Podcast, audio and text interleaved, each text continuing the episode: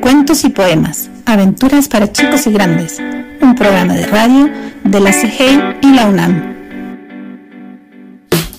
Antes de que escuches el cuento Mateo y su gato rojo de Lucía Mancilla Prieto, te dejamos esta pregunta para que la vayas pensando.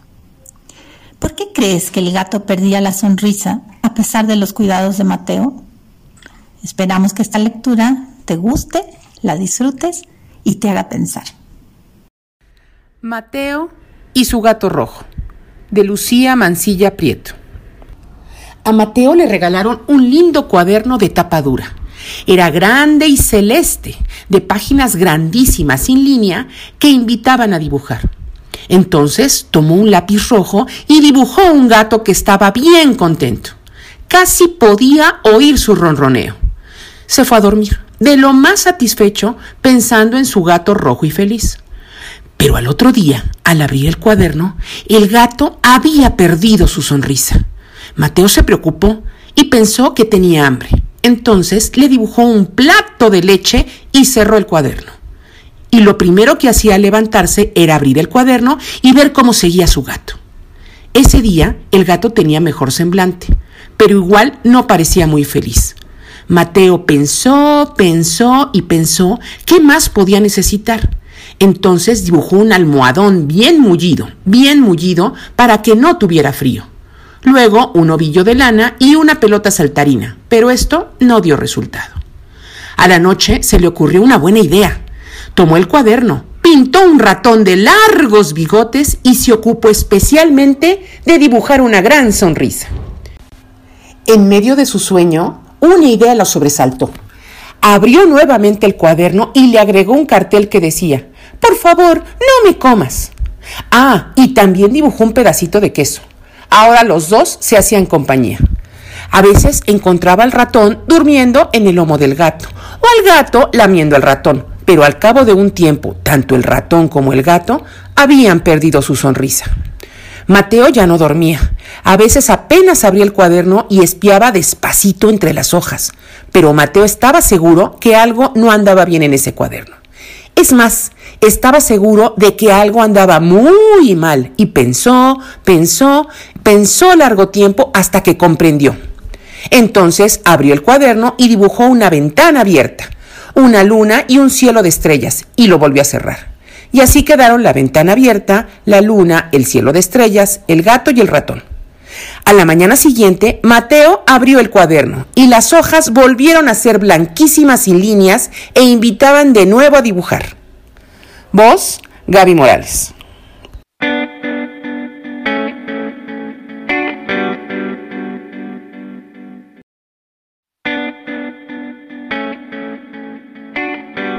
Entre cuentos y poemas, aventuras para chicos y grandes, un programa de radio de la CGI y la UNAM. Yo y mi gato de Satoshi Kitamura. Continuación. Más adelante me topé con tres gatos mal encarados. Mm, perdón, ¿me dejan pasar? Dije. No, vete, esta barda es nuestra, contestó uno. Pues yo creo que la barda es de todo, pero antes de que pudiera terminar la frase, se me echaron encima. Nos agarramos a trompadas, arañazos y patadas, hasta que caímos de la barda hechos bola. Un perro corría hacia nosotros ladrando desaforado. Los gatos salieron disparados en todas direcciones. Era Bernardo, el perro del señor Piedra. Es un perro muy simpático, mi favorito en el vecindario. Gracias, Bernardo. Llegaste justo a ti. Pero me correteó y me sacó del jardín. Claro, no podía reconocerme. Así que este era el mundo en el que vivía Leonardo. La vida era igual de difícil y complicada que la de los humanos. Cuando llegué a casa, oí un ruido raro en la puerta de entrada. Era yo, de regreso de la escuela, tratando de entrar por la puerta para gatos. ¿Pero él era yo, Nicolás? ¿O era el pobre Leonardo metido en mi cuerpo? Una vez dentro, siguió portándose raro. Se, se rascó con entusiasmo y cuando estuvo satisfecho, luchó con sus zapatos hasta que se rindieron y se los pudo quitar. Lamió su suéter y luego pasó un buen rato afilándose las uñas en los muebles. El pez dorado le pareció particularmente fascinante. Trató de separar la ropa limpia, pero se dio por vencido. Encontró irresistible el calentador y enloqueció con la caja de arena. Pero cuando me vio, no le gusté ni tantito. Mamá se dio cuenta al fin de que algo andaba mal con su hijo. Se preocupó tanto que llamó al doctor y le pidió que viniera de inmediato. Mm, no hay nada de qué preocuparse, dijo el doctor Cable. Solo está un poco cansado. Mándelo a la cama temprano y en la mañana estará perfectamente. Mamá seguía muy angustiada. Estuvo abrazándolo toda la tarde. Yo sentía pena por los dos. Me trepé sobre Leonardo dentro de mi cuerpo y le acaricié la mejilla. Ronroñó. Luego mamá me acarició suavemente. Yo también ronroñé. Esa noche, la anciana con el sombrero puntiagudo volvió a entrar por la ventana de mi recámara. Ay, lo siento, primor. Tenía la dirección equivocada, dijo. Agitó su escoba y balbuceó algunas palabras. Luego se fue sin decir buenas noches. Nicolás, despiértate, vas a llegar tarde a la escuela. Escuché a mamá gritar. Todo volvió a la normalidad. En la escuela, el maestro Magú se sentó sobre la mesa, se rascó, lamió su camisa y se durmió durante toda la clase.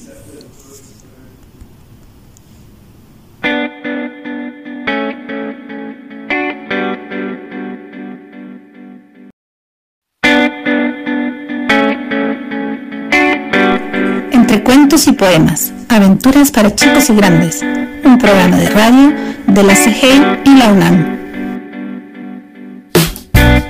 Rap para gato multicolor, de Graciela Vialet. Rap, rap, rap, de gato bicolor. Rap poesía para mi canción. Maulla rap, rapidito tu ritmo. Rap, rap del gato bicolor. Que nadie quede rapeando sin bailar a tu son. Primera parte. Los gatos se distinguen por su felina apariencia, aunque sean gordos o un poco flacos, un tanto pelados o muy peludos, albinos, marrones o oscuros como sótanos. Hay gatos atigrados y algunos hasta con lunares. Pero Grococó era un gato muy especial. Era un poco amarillento y otro poco gris. Alguien estará pensando, ¡qué novedad! Gatos rubios y grises hay por todas partes. ¿Qué tan original podría ser este Grococó?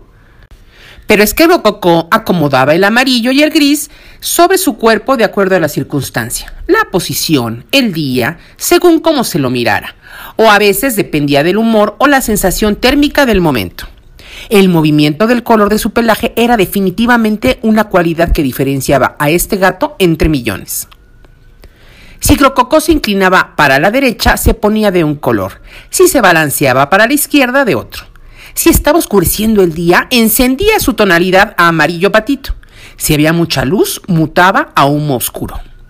Un gato podía tener la carita y cuerpo casi color arena, con las orejas y la cola grisáceas, pero si había comido demasiado, al rato la panza se cargaba de color ceniza y el resto del cuerpo brillaba como una moneda de oro. A veces, cuando se revolcaba en las almohadones, el amarillo y el gris se paseaban entre rayas a modo de espiral por todo su cuerpo. Un gato especial, ¿no? Era difícil reconocerlo de un momento a otro. Grococó había heredado esta manera de llevar sus colores, despistando a todo el mundo de una bisabueligata maga por parte del padre y estaba muy orgulloso. Por eso se le arcaba el lomo cuando la gente al mirarlo corriera espantada, ya fuera porque un gato oscuro trae mala suerte o porque uno amarillo se asemeja al ojo del mismísimo demonio. La única que lo distinguía a pesar de todo era Mechita, la hija del panadero, una niña morena, alegre y divertida. Cuando reía, sus ojitos rasgados parecían medias lunas. Mechita sabía mucho sobre cambios de aspecto porque era muy teatrera y quería ser actriz. A veces, cuando ayudaba a amasar el pan, se maquillaba con la harina sobrante que recogía del suelo. Escondía su brillante caballera azabache en una capelina rosada que le había regalado unos mimos callejeros. Se pintaba con los colores de la actuación y jugaba a ser una de esas niñitas pálidas y rubias que salen en los anuncios publicitarios. Asentada una mano en la cintura, la otra en la capelina, y caminaba moviendo las caderas con pasos exagerados, a medida que tiraba besos y guiñaba el ojo izquierdo, que era el único que mejor cerraba. A Grococó le encantaba oírla cuando, como una cantante de ópera, se arqueaba de risa, cuando entre saltos y retorcidas volteretas el polvillo de trigo caía en forma de lluvia de su cuerpo, y la niña se transformaba en una bailarina de rap o en una coplera. Él la acompañaba siguiendo el ritmo con las patas delanteras, que quedaban como el carbón de tanto aplaudir. Grococó y Mechita se adoptaron el uno al otro, a pesar de que al principio mamá se había resistido a tener gatos en casa por eso de las enfermedades, las alergias, los olores. Mm. Además, tendremos otra boca que alimentar, reprochaba. La cuestión terminó cuando Mechita y Grococo se impusieron a fuerza de insistencia y el gato terminó siendo parte de la familia. Sus padres se divertían tanto viéndolos jugar a transformarse y lucir sus colores según el baile o la ocasión, que a veces hasta apagaban el televisor para disfrutarlos en sus ratos de descanso. Una vez, como festejo en el Día de los Animales, la maestra propuso a todos los chicos que trajeran sus mascotas a la escuela. Una idea espectacular. Mechita había hablado tanto de su extraordinario gato bicolor. Por fin sus compañeros lo verían actuar. Llegó el día. Mechita transportaba a su gato en la canastilla para repartir el pan, instalado en el manubrio de la bicicleta. Hacía frío y el viento le sacudía los cachetes, obligándolos a achicar los ojos. Grococo, tiritando, se amarilló por completo y solo en el ombligo se le anudó un botón gris. Mechita, en cambio, iba limpiamente morena, con su mochila repleta de coreografías para actuar en la fiesta escolar. De pronto, en una esquina apareció un camión enorme, como un gran telón metálico que tapó de golpe todo camino. De no haber sido por lo buena ciclista que era la niña y por la oportuna frenada del conductor del camión, hubiera sucedido una catástrofe. Mechita se estacionó al borde de una vereda, blanca del susto, mientras Grococó, casi acarbonado de furia, lanzaba maullidos de terror amenazando al descuidado chofer. Recuperados del susto, emprendieron nuevamente su recorrido. Aún faltaban seis calles para llegar a la escuela, situada más allá de las vías del cruce del ferrocarril. Retomaron su andar sobre dos ruedas, silbando una, maullando el otro. Cuando llegaron al cruce de las vías del tren, oyeron las campanillas de las barreras cerrando el paso. Y como no estaban para otro susto, permanecieron tranquilos hasta que el tren pasara. En eso estaban cuando vieron al mismísimo camión que casi los atropellaba frenando a su lado. A Grococó se le pararon las orejas como si tuviera resortes. El color gris chimenea había bajado hasta el cogote. Pero de repente empezó a enhebrársele de nuevo por la boca. ¿Sería de rabia? El color burbujeaba bordando una sonrisa desconocida. Mmm. Mechita lo veía relamerse y no entendía qué le pasaba. Pensó que Grococo quería seguir peleando con el conductor, pero no. Esa mueca olía más azares que a gladiolas. Vos, Gaby Morales.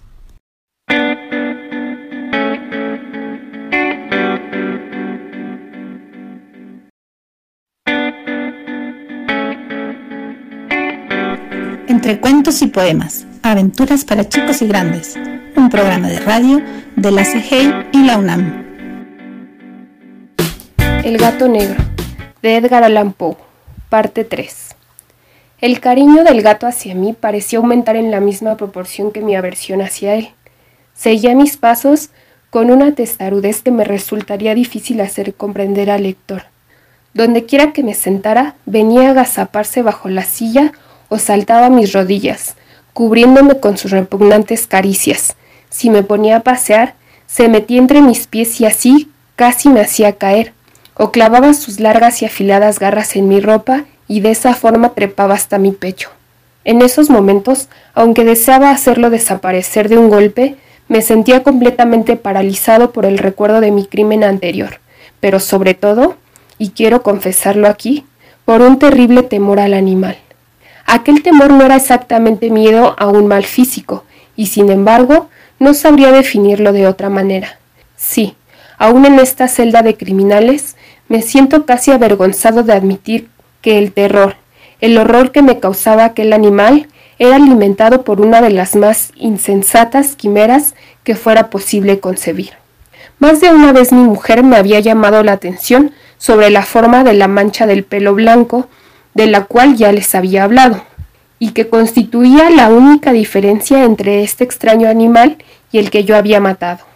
El lector recordará que esta mancha, aunque era grande, había sido al principio muy indefinida, pero gradualmente, de forma casi imperceptible, mi razón tuvo que luchar durante largo tiempo para rechazarla como imaginaria.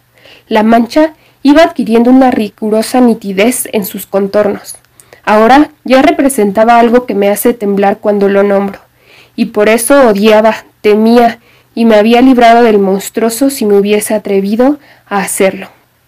Ahora ya representaba algo que me hace temblar cuando lo nombro, y por eso odiaba, temía, y me habría librado del monstruo si me hubiese atrevido a hacerlo.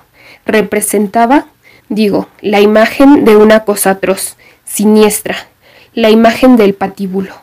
Oh lúgubre y terrible máquina del horror y del crimen, de la agonía y de la muerte. Y entonces me sentía más miserable que todas las miserias del mundo juntas. Pensar en una bestia cuyo semejante yo había destruido desdeñosamente.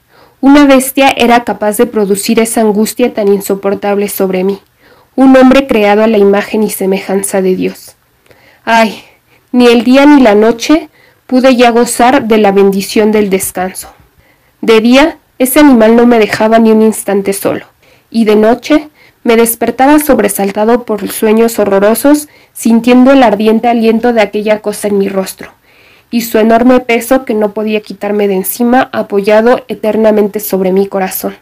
Bajo la opresión de esos tormentos sucumbió todo lo poco que me quedaba de bueno. Solo los malos pensamientos disfrutaban de mi intimidad, los más retorcidos, los más perversos pensamientos. La tristeza habitual de mi mal humor terminó convirtiéndose en aborrecimiento de todo lo que estaba a mi alrededor y de toda la humanidad, y mi mujer, que no se quejaba de nada, llegó a ser la más habitual paciente víctima de las reprimiendas y frecuentes explosiones incontrolables de furia a las que me abandonaba. Un día, por una tarea doméstica, me acompañó al sótano de la vieja casa donde nuestra pobreza nos obligaba a vivir. El gato me siguió escalera abajo y casi me hace caer de cabeza, por lo que me desesperé casi hasta volverme loco.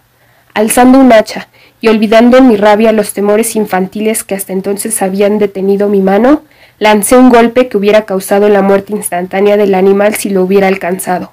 Pero la mano de mi mujer detuvo el golpe, y su intervención me llenó de una rabia más que demoníaca. Me solté de su brazo y le hundí el hacha en la cabeza cayó muerta a mis pies, sin un quejido.